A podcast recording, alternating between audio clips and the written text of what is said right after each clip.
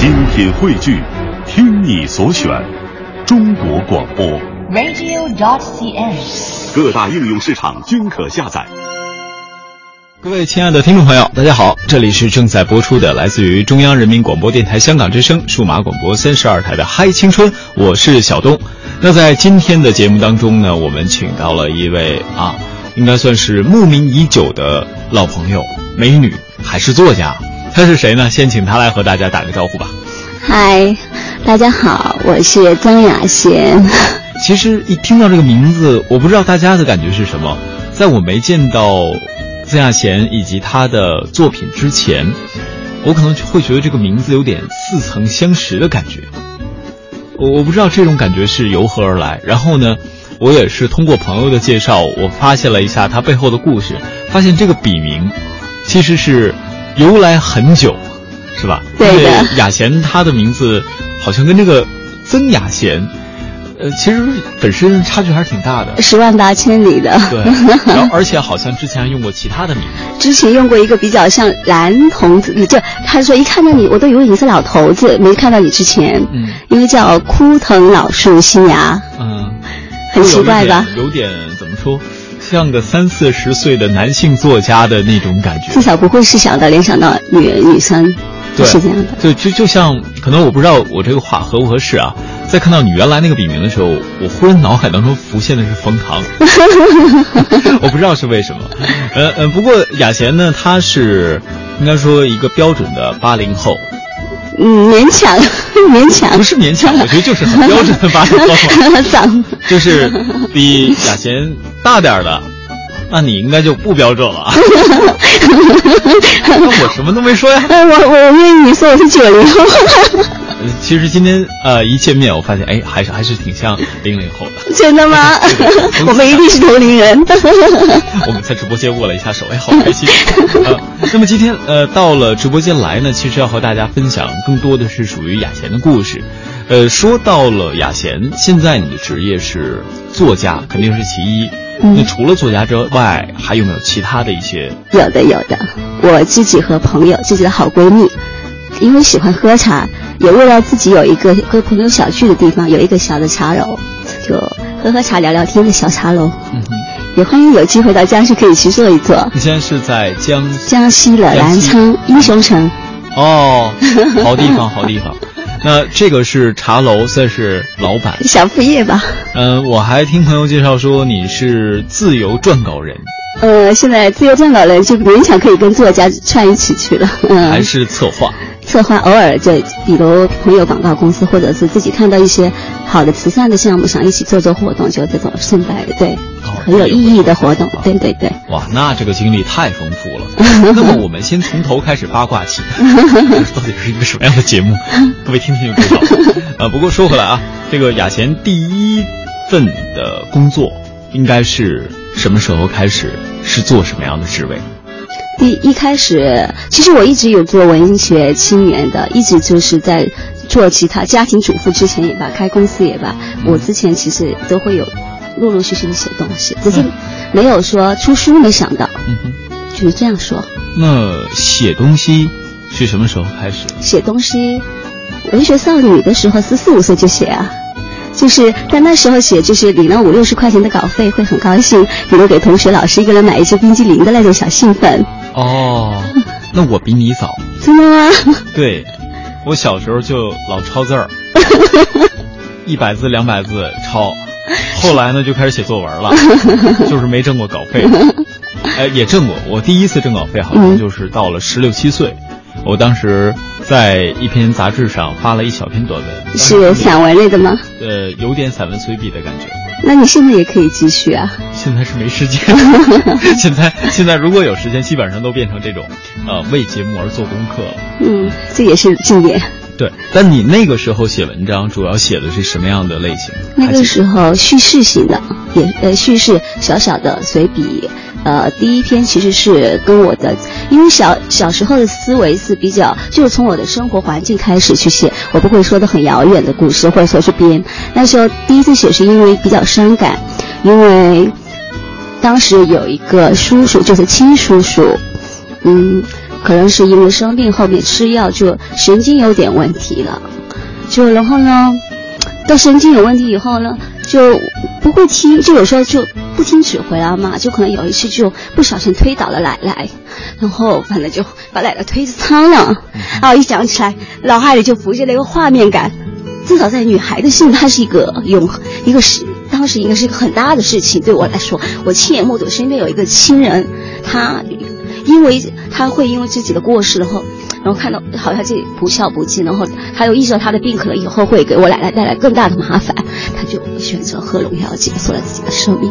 可能可能有这个意后面，然后当时可能真情实感是比较容易打动人的，当时就这个故事就马上就发表了，然后。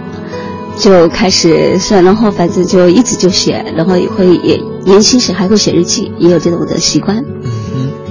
嗯，其实说到这儿，我忽然想到了，这好像属于很多大概十四五岁的孩子们的心理，嗯，总会把自己看到的东西写下来。对，尤其是女孩子哦，敏感清晰一些。对，她会把自己的这种思绪，可能尤其是比较害羞、比较内向一点的女孩子。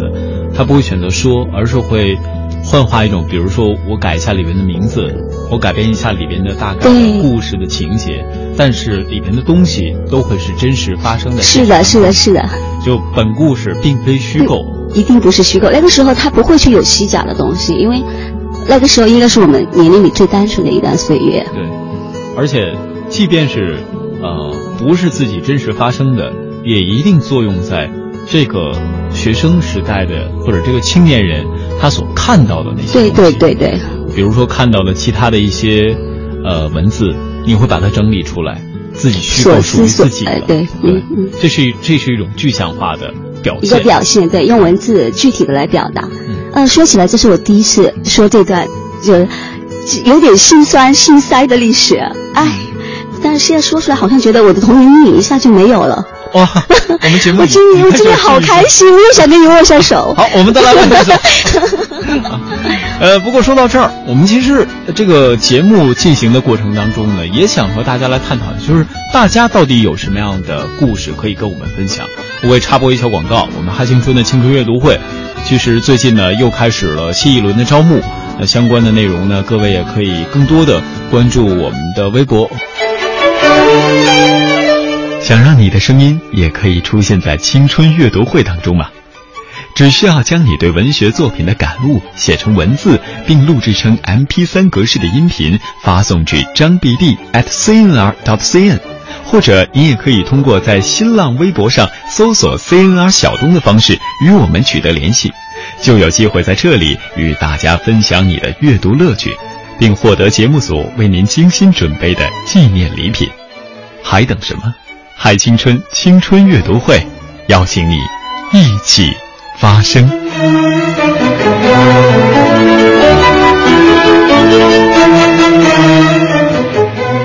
嗨，我是曾雅贤，让我们一起来做太阳吧，让我们一起支持嗨青春，支持小东。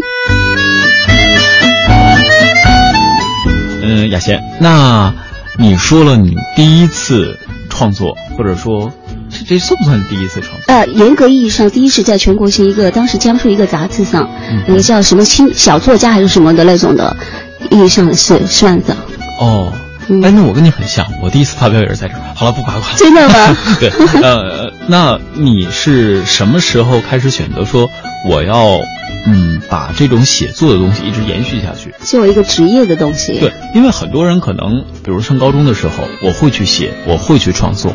但是随着他，比如到了大学，到了高中，我的功课开始忙了，我外面的事事由开始多了，我就会渐渐的把它放下，而不会选择继续下去。应该是说，我一直觉得。就因为我到，包括我现在用微信表达，我自己给自己用了一个强迫症样的选择，就是每天晚上写一句话，叫做“一晚一句”，就是类似日记或者归纳我这一天的生活。然后很再早一点，我就是以日记、诗歌的形式或者叙事的形式来记录自己的生活。然后我就觉得好像写作应该是对我来说是一个最佳的生工作选择，也是一个生活，还是我是愿意的一个兴趣。如果他当他两者能够合二为一，又能够写字换钱的时候，我就何乐而不为了？那冒昧的问一下，你在读到大学的时候，你的专业是？我读大学，其实我们那个时候不叫大学，我大概是我们那个我那年应该还我们是中专那个时候。把对对，这是暴露年龄了暴露我这是真的暴露年龄了吗？其实看不出来，也听不出来。又是就小中专还是觉得还勉强可以撑了两年的时候，当时因为不喜欢数学嘛，就选择读了这个中专之类的学校，但后面又考虑到中专自己觉得知识面还是不够，就是自己又考了那个南昌大学，但。呃，继续读了汉语言文，但后面也没读毕业，就觉得汉语言文对我的写作帮助没有特别大的作用，因为那个时候已经陆陆续续在杂志上写东西，但觉得那个专业上死记硬背的东西太多了，就读到半途，这是个不好的榜样，可以选择不说。就是一个很超前的人。嗯，其实就，像现在很多开始创业的年轻人一样，最近因为跟很多创业年轻人聊嘛，嗯。他们把文凭看的不那么重要。我也我觉得，当然你有那个兴趣和能力，还是尽量把文凭拿到手吧。对，这个当然是最好。但是在跟他们聊天的过程当中呢，嗯他们就会说，我觉得可能在我有限的时间内，我把我的注意力集中在哪儿。我认真做一件事情的时候，它一样还是会有那个效果在的。对，嗯呃，当然这是他们的观点，在我的观点呢是嗯不一样的。，对，我能兼顾到最好，但是分清主次。是的。现在我还有点小遗憾，觉得我当时有点有点草率吧，做这个。幸好我现在还能养自己。那你的第一本创作是？嗯，《烟雨红颜五千年》里的胭脂故事，用的是枯藤老树新芽的笔名。我们先说这个笔名的由来好不好？为什么会起这样一个？因为当时会在论坛跟网站跟跟帖子灌灌水，刚才就觉得用一个男性点的名字会比较好一点吧，就至少，反正我自己觉得我会处于一个暗处，一个。呃，可以一静一动，人家就没有那么好了解我嘛。女孩子有一种保护心理嘛。然后后面又觉得，反正枯藤老树，当时这首这首诗大家都知道，枯藤老树，昏鸦小桥流水人家。我主要是觉得昏鸦太难听了，新芽至少盎然一点。对，他他那首词本身是，呃，嗯夕阳西下，断肠人在天涯但是恰恰是有了“新芽”这两个字，把整个这首诗仿佛在绝处又点出来一个风声，嗯，有一点翠意。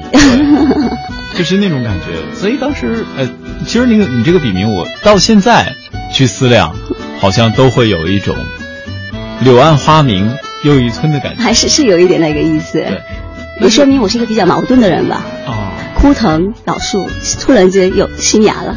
嗯哼，那你的第一本书，嗯写的是关于女生的故事喽？是的，五千年里那些比较出名的，从皇后，呃，到包括歌姬，嗯这就那那些人的爱情、谋生谋爱之类的，为什么会想写这样的一本书？应该是自己比较喜欢吧。然后觉得每个年代，因为我我主要是喜欢写情感爱情，我觉得每个年代的女人，她们一定是有不同的幸福，也会有不同的悲伤。然后就想用现代人的观点，至少是用我的观点去阐述那些古代女人对爱情的态度，或者我可以得到一些新的东西吧，就让大也给大家一个耳目一新的观点。我这本《烟雨红颜》不是纯粹上写爱情，我会在结尾的时候，呃，归纳出自己自己的观点，比如写到。呃，大家秦始皇的妈妈赵姬，我会说她不懂得阳谋，阴谋阳谋。其实她可能是一个没有，其实她不是大家所想的那样的一个女人。我会去为她辩护一些东西。然后说到武则天，嗯可能比如现在武媚娘，大家都会觉得她是一个传奇，或者说应该是她立了，呃，或者是玛丽苏。我觉得其实更多的可能就是现在也有人在说这个观点。其实我很早就说了，其实是因为她得宠，有。皇帝的宠，他才会有后面那些所有的道路的形成，要不他就是一个宫女或者一个一个才人，嗯哼，就是像然后越写越多，那本书就陆陆续续有二十来万字了。哇，二十来万字，多少页呢？大概是将近四百四五百有有有有有的四五百页的样子。嗯，有。而这本书，刚才在你说名字的时候，包括你没有到我们节目之前的时候，我在想，这会不会是一部有点像历史的，嗯，整理类的书籍？它整理，但偏比一般整理的更多的，我会加入了自己的一些叙事跟看法，观点性的东西会更多一些。但是你查阅的资料其实也挺庞大的吧？嗯，对的，一百一百一百个，一百个，对，一百个女人。那你用了多长时间写了这样一本书？嗯，应该是七个月，七个月的。呃，七个月，嗯。那每天你的工作是？前期都是收集资料，应该至少三三个半月是花在了上面。嗯哼。然后后期他就开始修修改改。那能不能跟我们分享一下，就要写这样一本书，你的缘起、资料的整理，到你的落笔，到最后的成书的过程？有时候我觉得，现在想每个人带着一定的使命来到这个世界上的。我有时候觉得，可能我的使命就是可以写一些东西，如果有能让人产生一些共鸣，我就会觉得很开心。所以说缘起，可能就是因为我喜欢那些。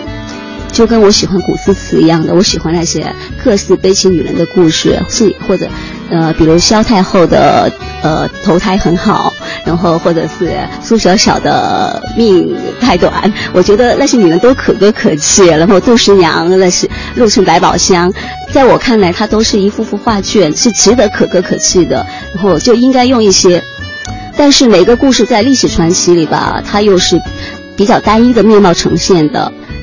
可能人家想到杜十娘，就觉得她就是因为呃错信了书生了。然后我觉得，呃，既然错戏出生，那你就把这个意义说的更深一点。或者说你想到萧太后，她她因为萧太后就她的感觉就是给我就是有时候我现在就想到，现在有部电影叫《撒娇的女人最好命》哈。然后我现在其实觉得最确切的，有些人是投胎投的好也是最好命的。所以这里边会加入很多的有点像，嗯。传说的成分在里边，戏呃戏剧化的成分在里。我会就是说用一种比较现就是怎么讲啊？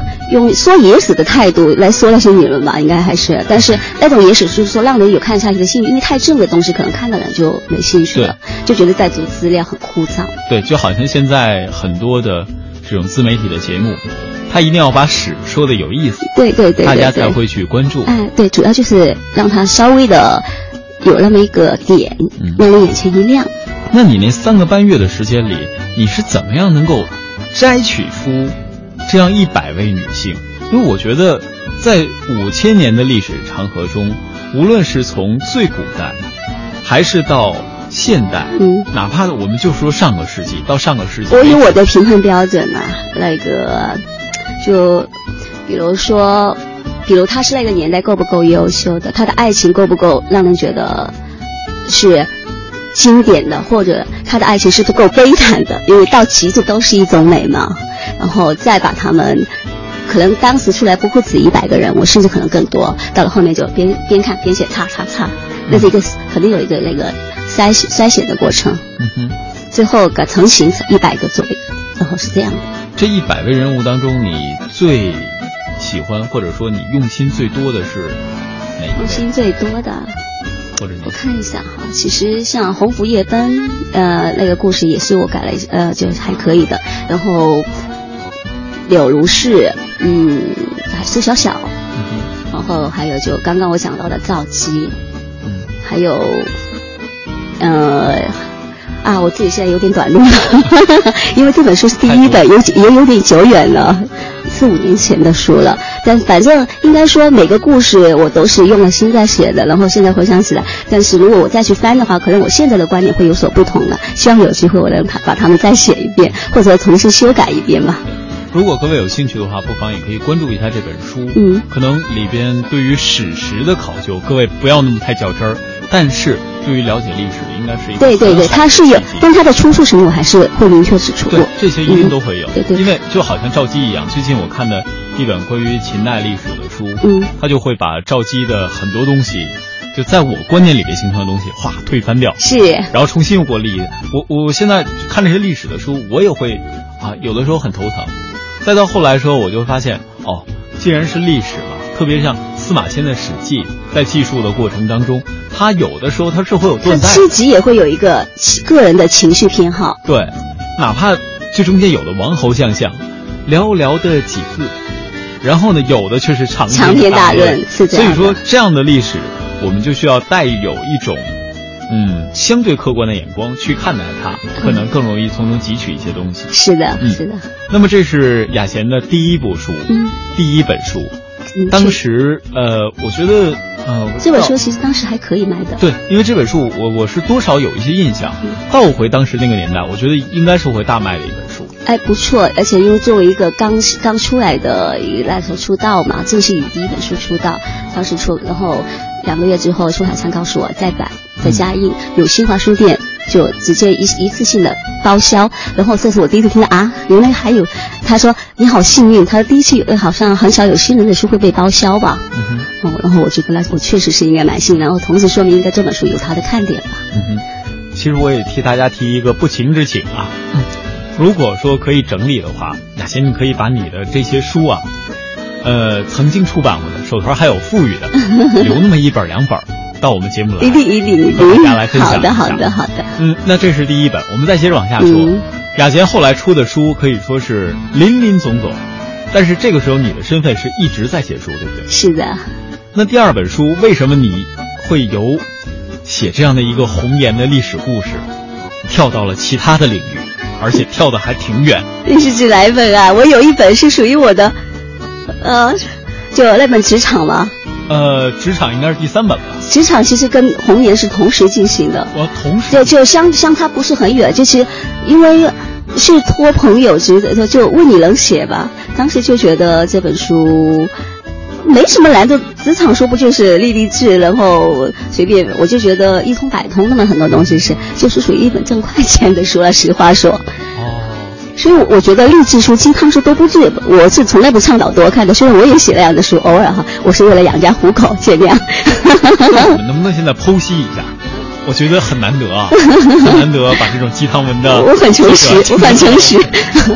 那，当时你写的好像是关于怎么去做一个职场领导，对，做一个职场领导。对，其实我的公司也就开那么一会儿。那你是结合自己开公司的经历来写？啊，一个小公司嘛，当时就一个房产方面的。嗯哼。就结合，但是其实还更多的其实是看看人家的职场的书，得出自己的经验来比较多。就觉得职场不不外乎就是管理跟上下协调嘛，就这么想的嘛。然后文字搭配嘛。所以说这 很怕误人子弟，我错了。也就形成了。所以各位，我们其实在这里也是给大家举了一个例子。当然，我觉得雅贤他更在行的，可能还是对于这些历史人物、历史故事的一个总结。嗯，或者少男少女的情感问题，可以向我。嗯嗯，是这样。那我们先稍事休息，稍后和大家多分享一下这些故事。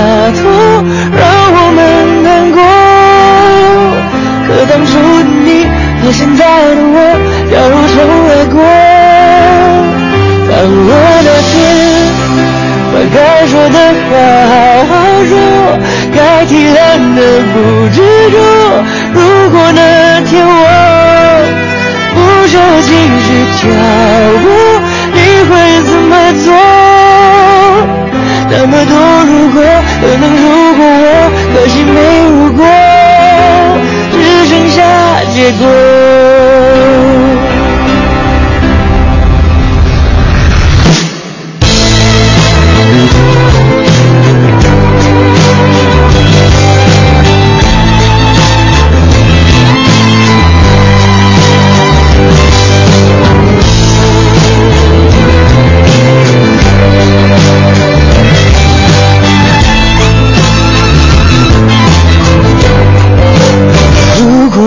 靠近了解，那率性的你，我这万遍，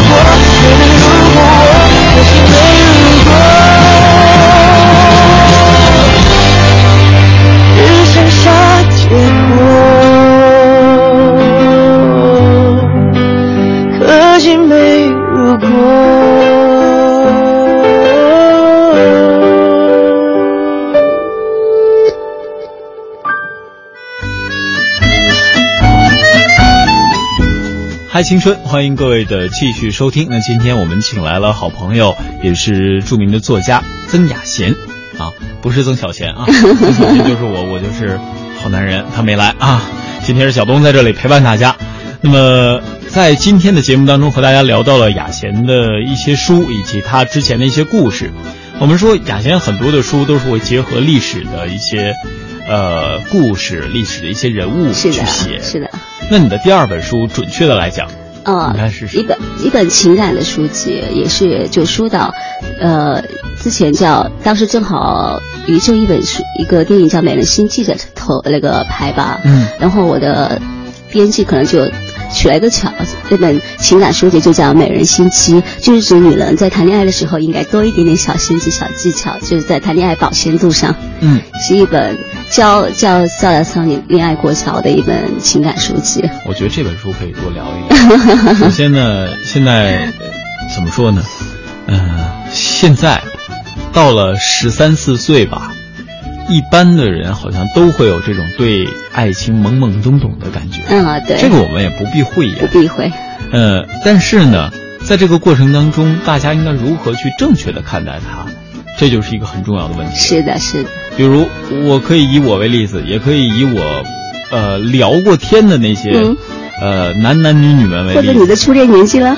我的初恋年纪很晚，我我这我这方面真的是很晚 很坦白，所以我只能跟大家说，就像很多人他说在呃十三四岁的时候，嗯。可能还会更小一丢丢，会。觉得跟一个异性在一起待着就很舒服，是的，就觉得两个人特别聊得来，但是可能几年之内都不会有任何过分的事情。就是那种懵懵懂的那种心情里面会有一点点，哎呀，我觉得跟他在一起很开心，或者说明天上课我有看到他坐在我前面，我会有一种小兴奋，对应该是一种很干净的情感，我觉得蛮好的，很纯粹。对，而且这种好像仅代表我们个人观点啊，呃，给人的感觉就是最纯真、最纯粹的那种心灵上的体验。是，而且有了它之后呢，往往你会觉得这是一种很美好的回忆。它并不是说完完全全的不好，对，但我们需要让它真的能够变成一种力量，而不是每天我在想怎样怎样怎样，或者心思上课都没心思，那就不对了。对对对，或者是每天真的像偶像剧里演的那样，哎呀怎么样那不？可能的，那不可能的。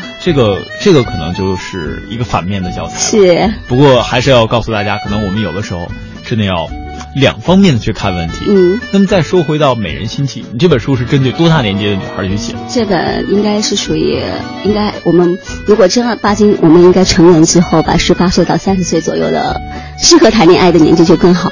青春懵懂期的爱情，我认为就是干干净净的，至少那个男孩子或者是充满阳光的，可以带给你正能量。或者你喜欢哪位少女，可以跟他齐头并进，你们一起相约考上一个共同理想的学校，以后再来谈比较好，哦，是这样对吧？啊。那美人心机，美人都有什么心机呢？心机就是，如果在我们比如说我们成人之后，十八岁之后，我们上大学了，或者说参加工作了，你遇上心仪的男孩，在我的爱情观念里面，爱情是不能等来的，一定要有一个主动，有一个去自己去找。所以我的观点就是，这个时候呢，你就不必去什么暗恋呐、什么伤失、伤心、伤神呐、如果你喜欢一个人，无论你是男孩女孩，你都可以主动出击了。嗯这是我的观点。会不会像现在很多的什么搭讪学呀，很呃，不会去教你教你那样谈，我是告诉你，如果你你觉得自己和他可行的时候，你一定可以给他一个暗示。我觉得，如果是比如我们在同一个办公楼里上下楼见面，电梯里总有可能机会碰到，甚至你也可以给自己制造一点机会，那是很容易的事情嘛。嗯男孩女孩如果有萌动期，如果都有好感的话，你有一所暗示，他肯定是会能接收到你的信号的，你也不必很自白的嗯你肯定会有一个小的暗示，比如说，哎，明天有空，或者说我们可不可以一起吃个中饭，或者正好可能你们有一个共同的食堂啊，也可能就可以不小心坐在他旁边，就可以自然而然的搭讪了。对，这就跟我之前研究男女心理的时候，这种感觉是一样的。女孩子喜欢你的表现，一定是不会跟你说，她会不停的选择各种各样的方式在你面前出现。对，所有的偶然一定是有原因跟必然的。对，她一定会在不经意间问同学：“这个题应该怎么做呀？” 哎，我我这个表格不会弄，你帮我看一下电脑好吗？哎呀，我这瓶矿泉水拧不开了，你可以帮我一下吗？对，这只是其中的一个表现。是的是女孩如何去倒追男生，对对对，这是表现之你。追男隔层纱吗，对呀、但是男追女嘛，脸皮厚，精神第一很重要。是吗？对啊，死缠烂打。哦，但是但是说回到你这本书上，是不会讲这么直白的东西不？会这么讲，但是我觉得是这样的，因为男男性嘛，你一定要经历，因为女孩子，女孩子是为什么我说女孩子追一个男孩，一定是他一定对他有好感，嗯哼，但是男孩子追女孩子，如果女孩子是对自己有好感的人，那肯定是很容易就会表现出来，但对自己没有好感的人，或者说没有接受心理准备的人，一定是会有那种排外的心理，就，但是男人不一样啊。所以男人在追女孩子之前，他应该想到两种后果，就是我可能追不到她，爷们嘛，嗯伤一回没关系的，而且年轻的状态下，我觉得是这样的嘛。就你要做好我追不到他的准备，但是你在追他的时候，你要做好充分的准备，就是这样的。嗯，呃，另外呢，作为男同胞给男同胞一条经验的分享，仅代表个人观点。嗯你在追求一个女孩的时候，要冒着随时可能失去她的危险。是的，是的，你越冒着这样的心态，你会发现你的成功概率越大。我们这到底是什么节目？大家啊，一定要辩证着听啊，因为这段对于男女的情感，特别在十八岁到三十岁这个区间，对对对对对可能真的是我们会去是面对的，。是的，是的，表面上我们是很戏谑的来说这种感觉，但是我们希望通过我们的只言片语，能够给大家带来一些启发。是是是，因为女性跟男性是不一样的，男性是一定，你你一定要有一个心理准备，包括就说女孩子开始瞧不上你，你都不要去在意。其实很多时候是冤家就成了。情侣，你没发现吗？嗯真的是这样的。开始我看不上你，我觉得他就不是我的菜。但最后，男孩子不断的会有有些勤快的，可能会每天嗯在某一个地方等他，或者下雨给他送把伞，呃，或者知道他有什么习惯，坚持的弄下去。女孩子一定，如果是肯定就会被感动了。嗯，而且女孩子的感动呢，往往就体现在，第一，你不要太邋遢，你要给人家制造一个比较好的心理印象。那整洁是都应该的啦。对，基本上你最起码的底线是要保持整洁。是你可以长得不帅，但是在整洁方面一定不能丢分，是吧？长得不帅的例子，我给大家举一下，比如小东。嗯，我其实 我可以做这小东长得蛮帅的。然后呢，比如说，呃，曾经的韦小宝，是吧？啊，韦小宝一定是，对对对对对，他确实，这个还有很多很多，就金庸，刘罗锅，对，这也是，特例啊。嗯。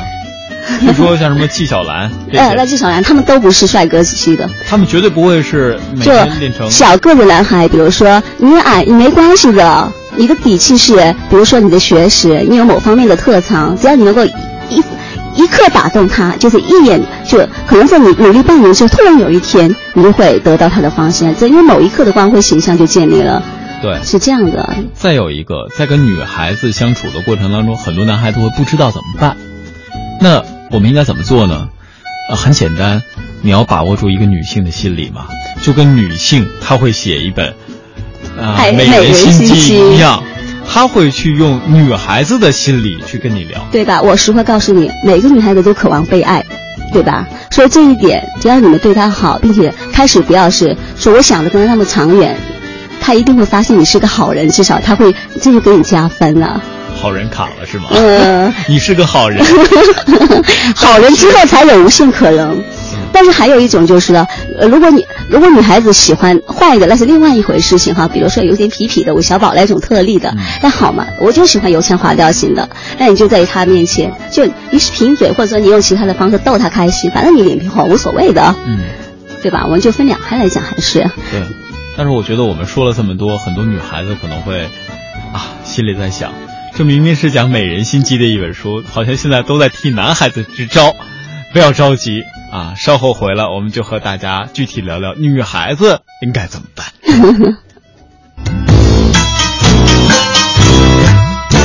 各位，这里是嗨青春，想和我们进行互动吗？新浪微博 CNR 小东等待你哦。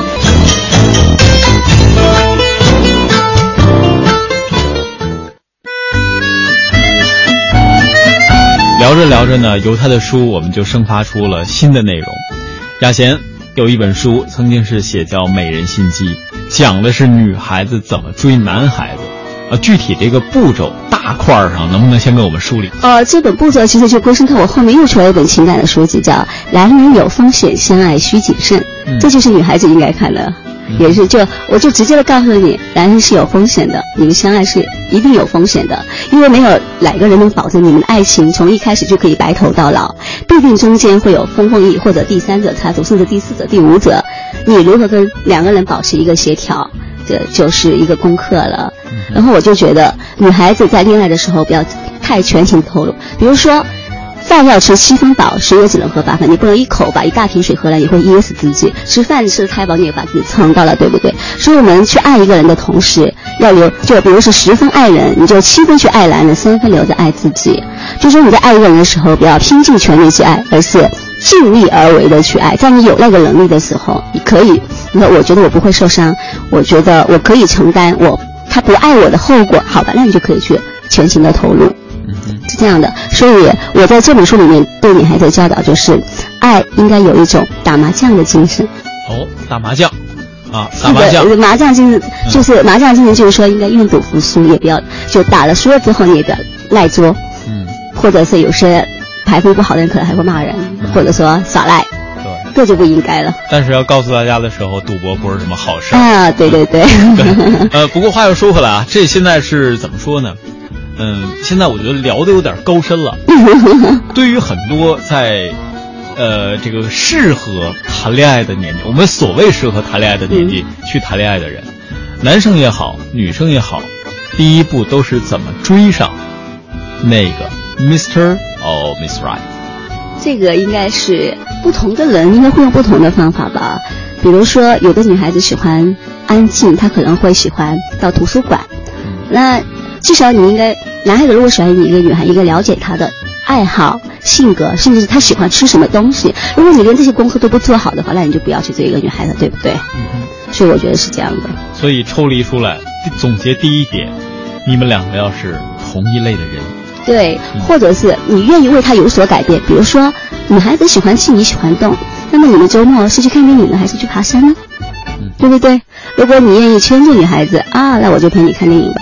而且看电影也有可能会遇到问题，是看爱情片还是看恐怖片，或者是看女孩子可能想爱看爱情片，而你又想看恐怖片，可这个时候又会有选择。那你是要让着女孩子呢？那聪明的男孩肯定觉得啊，我陪着你看，就是我在旁边睡觉就行了，或者我枕着女孩子相间睡个觉，真的是很合算，对吧？就是有时候要有一点小小的技巧，不要说，呃，我非得怎么样，就委婉一点。委婉一点，对，或者说，就是我懂得改变一点，任何时候就是柔软一点。我觉得一个柔软的人比一个太刚、太刚硬的人是一定会受人欢迎的。嗯，这是大类上的选择。那么已经确定这个目标对象之后，接下来我们应该怎么做呢？接下来啊，有些东西那就要看缘分了吧。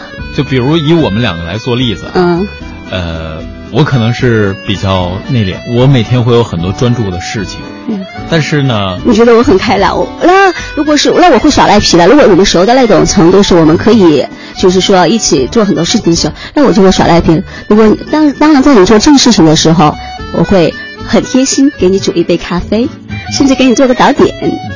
但是如果我看到你十天半月不理我，我为了引起，因为我需要存在感呐，我是女人呐，我可能就会撒撒娇。那你今天到底有没有空陪陪我呀？你女孩子在某个时候应应该主动这样去对男孩子说，因为男孩子有时候是难木讷的，尤其在做一件事情很专注的时候，他可能真的眼里没有你。所以这个时候我要劝，因为很多女孩子在恋爱的时候会疑神疑鬼，比如说一个短信发过去，男孩子没回，他是不是跟别的女孩在约会？他是不是，嗯，或者说不喜欢我了？脑脑海里可能有一百个疑问。然后，如果男孩子再也不回短信，啪啦啪啦电话过去了，可能人家那边正好在见客户，可能正好真的是手机没电了。如果你这样，越是这样的抓了狂的去追着一个男人，迟早有一天会出事情，那就是男孩子会觉得你很烦。你有没有自己的世界呀？对不对？所以，这两个人进入一定的阶段之后，我觉得适当的距离跟适当的彼此的尊重跟空间是很重要的。然后还要懂得一点小小的花招跟技巧，这个真的是有一点点要灵性。我觉得，就比如说。你如果是真的很木讷，在专注于工作的时候，如果是聪明的女孩，一定是会懂得去关心体贴一下的。哦，她那么忙，如果是要加班，晚上肚子饿了怎么办？那我跟她煮点水饺，熬杯咖啡，这多好啊！男孩子也会知道她的关心。那聪聪明的爱可能这个工作完成结束之后，就会用一个假期去陪伴他，对不对？我忽然想到了一个故事。嗯，说有一个女生喜欢上了一个长腿欧巴。第一次给长腿欧巴发信息，长腿欧巴花了好长的时间才回给他。第二次发还是好长时间，直到后来很长很长时间，这个女孩子都发现这个欧巴平时回信息的速度极慢。突然有一天，当女孩子又给这个欧巴发信息的时候，哇，回复速度好快！女孩子心跳了，她心跳了。嗯嗯嗯，欧巴，你为什么今天给我回信息速度这么快？啊！我终于由三星的手机换成 速度快多了啊！这是这是一个很好的笑话啊！不过又说回来啊，这个女孩子追男孩子，这可能是在一起之后的感觉。对，当然你如果说两个人还是懵懵懂懂的，像我们之前也提到过，增加见面的几率，示弱的几率，对，示弱的这样的感觉。可能会让男孩子更想去是亲近你，是是是，女孩子小鸟依人柔弱。虽然现在提倡女女权呐，或者说女性独立啊，我觉得独立是精神的独立，那是一个层次上，不是说我会要很刚硬刚硬的说，我应该很霸气，真的像爷们一样的啊，不准你那样，不准你那样，那真的不是独立，那是不讲理。对，那男孩子应该怎么做呢？男孩子绅士风度，比如你讲的干净。呃，适当的在自己的大男子主义，我觉得中国人啊，这两个在交往之后是真的多多少少都会有一点点大男子主义。比如之前我一个就有一个案例，就是一个女孩子，她在因为男孩子在之前肯定他喜欢一个女孩是有他的审美，他会说他是喜欢那个女孩的腿比较漂亮，他直接告诉他的女朋友。但是到后面之后呢，两个人就好到已经可以就是差不多就结婚的阶段的时候。有一天，他们约好要去干嘛，然后女孩子就穿的比较性感，或者说是可能是露了胳膊、露了大腿，哎，就说你穿那么糟要干嘛？他就会有一种，他你的你的是，对对，你的好身材什么都是给我看的，你不要穿的那么暴露。那我就觉得女孩子跟男孩子就在这个度上都要有一个把握。如果是你觉得要给男孩子安全感，然后你就稍微不要收，也要自己稍微收一点。但男孩子有时候呢，也不要觉得好像人家穿的那么招摇，就是要干嘛？好身材他就想露一下，也没有什么。双方还是要有一个换位思考。对，但是度要两个人度相互把握。是的。对，嗯。再有呢，男孩子们，你们也要通过刚才雅贤的介绍，发现一点，所有女孩子说的。哎呀，你这个对我好一点啊，怎么怎么样？其实都是女孩子设置的本能的障碍。是的，你们在恋爱的时候要适当的能够拨开迷雾，看见晴天，绕过他这些所谓的防御机制。而且女孩子一旦在表现出很多事情的时候，她不会像我们男生一样那样去说，我肯定不会，暗示的机会可能说。所以我说，有时候应该坦白一点，谈恋爱没有那么累。我们干嘛要互相猜眼睛啊？包括去看电影也好，对，去吃饭也好，女孩子不。